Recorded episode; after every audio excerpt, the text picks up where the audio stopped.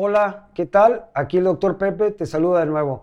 Bienvenido una vez más a Regenerativo Podcast, un espacio donde te compartiré mis conocimientos acerca de temas médicos de relevancia para ti y los tuyos. Hoy voy a abordar un tema del cual lo más seguro es que ya estén hartos, pero sigue siendo relevante. Es probable que algunos de ustedes se hayan infectado de COVID-19 y aparentemente no tengan secuelas, pero la verdad es que todos los que hemos pasado por este problema, yo incluido, porque también me infecté. Nos quedamos con algo y de eso es de lo que les platicaré hoy. La dinámica de hoy va a ser contestar algunas de las preguntas sobre el tema del síndrome post-COVID. Y leeré estas preguntas. Si fui asintomático, ¿me salvé de las secuelas? Pues no necesariamente. Aún así, se ha demostrado que pacientes que son asintomáticos con el diagnóstico de COVID tendrán algunas secuelas. ¿A qué me refiero?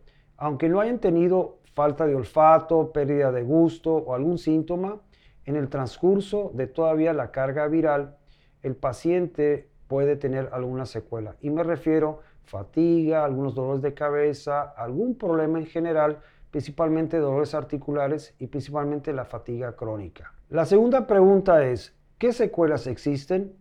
Bueno, hay una gran variedad de secuelas y principalmente lo que creo que todos hemos escuchado es problemas pulmonares, problemas cardíacos, problemas neurológicos que son las principales que ponen en peligro la actividad física en un paciente.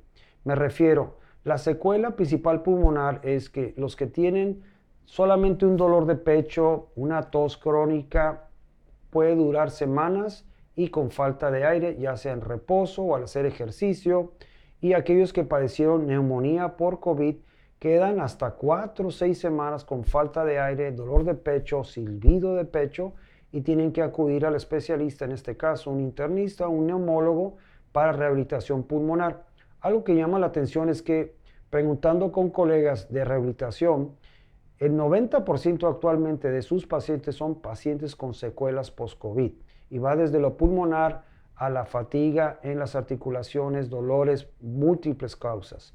La otra secuela es problemas cardíacos, pacientes que durante la infección de COVID han padecido infartos al corazón, inflamación de la vaina que cubre el corazón que se llama pericarditis, una inflamación del corazón, palpitaciones, trastornos de que se llaman arritmias el paciente está teniendo tanto frecuencias cardíacas bajas o altas y es una sensación como de opresión en el pecho. La otra secuela muy importante es eventos vasculares cerebrales que algunos pacientes han reportado tener hemorragias, infartos en el cerebro y esto se le llama enfermedades vasculares cerebrales generales. Como ven, esta es una secuela que la infección del virus produce unos trastornos de coagulación y eso hace que el paciente pueda tener tanto coágulos en el cerebro, en el corazón, en las piernas y existan otro tipo de secuelas.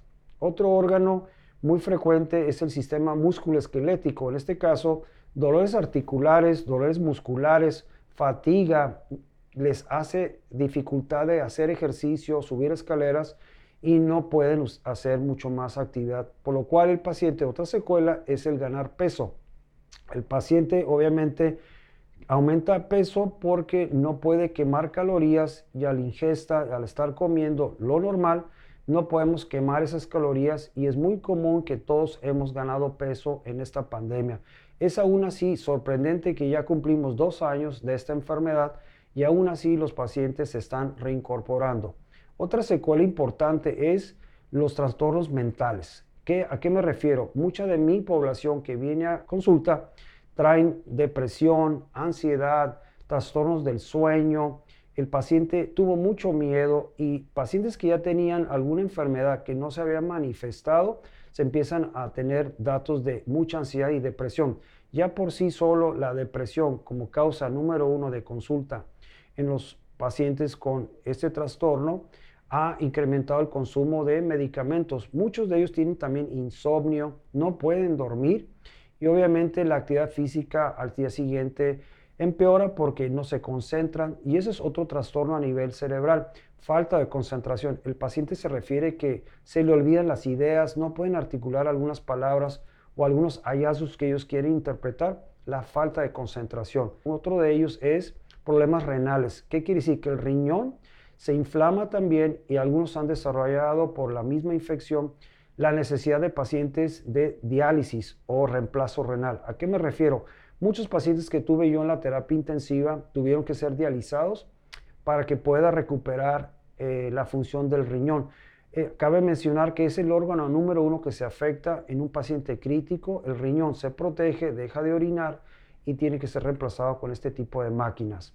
Otro tipo de trastorno puede ser también a nivel neurológico una parálisis del cuerpo, se denomina un síndrome de Guillain-Barré, una patología que se paraliza los músculos y los pacientes empiezan a paralizar desde los pies hacia la parte superior de los músculos pulmonares y ocupan ser requeridos la intubación endotraqueal y se les tiene que hacer a veces una traqueostomía, un hoyo en la tráquea para que puedan respirar y todas estas secuelas el paciente pone en peligro. Cabe mencionar que los más susceptibles a estas secuelas son los pacientes de la tercera edad desde 70 años arriba y los niños. Hay un síndrome que se denomina un síndrome inflamatorio sistémico. Los niños desarrollan mucha fiebre, una gran inflamación y esta es la principal causa de muerte en los pacientes, principalmente niños. Pero cabe mencionar que cuando al principio se nos dijo que este virus afectaba a los de la tercera edad, y a los niños se ha dado cuenta que la mayor parte de los que somos más activos y los que no nos guardamos estando siempre en casa,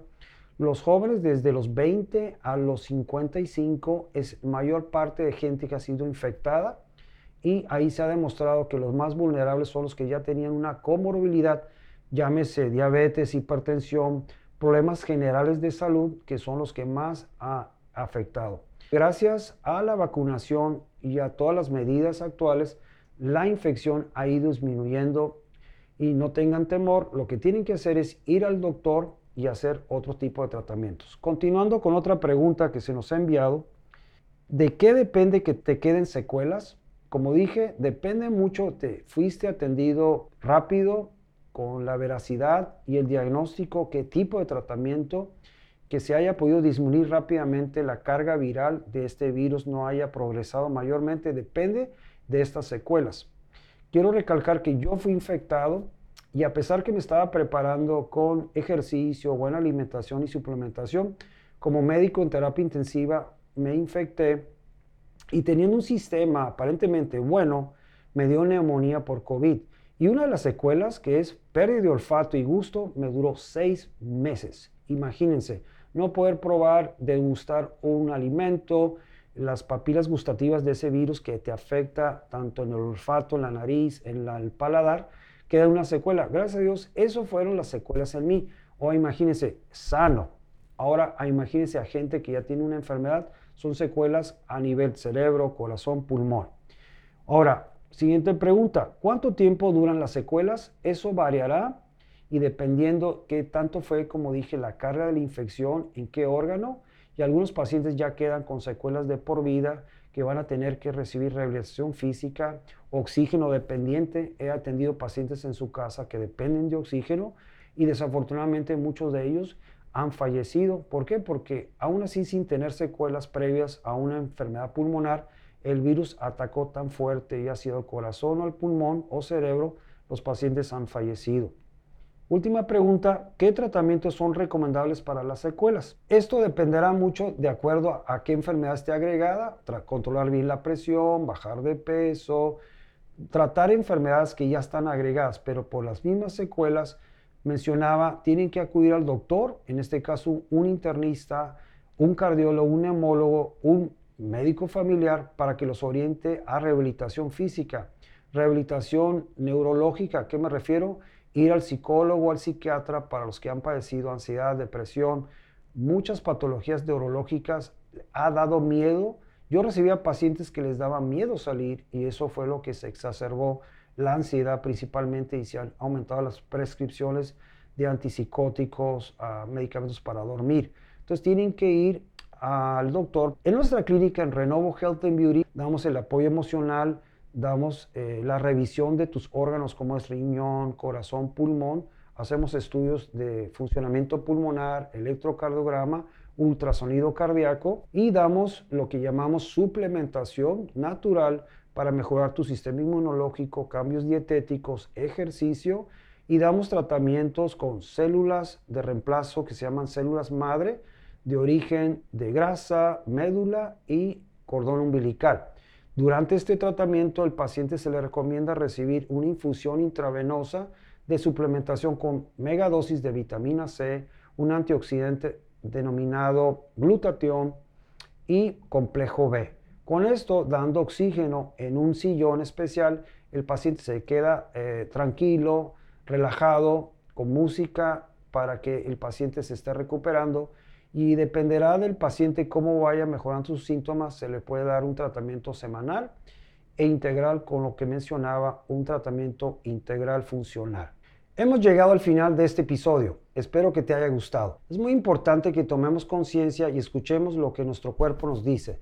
Recuerda que una recuperación se logra a diferentes ritmos. No te desesperes. Visita a tu médico, no tengas miedo. Nosotros vivimos para que tú y los tuyos mantengan buena salud. No olvides seguirnos en nuestras redes sociales. Nos encuentras como Renovo Health and Beauty en Facebook, en Instagram y como Regenerativo Podcast en YouTube y en todas las plataformas en las que escuches podcasts. Muchas gracias por escucharme. Te espero en el siguiente episodio. Soy el doctor Pepe y esto fue Regenerativo Podcast. Hasta la próxima.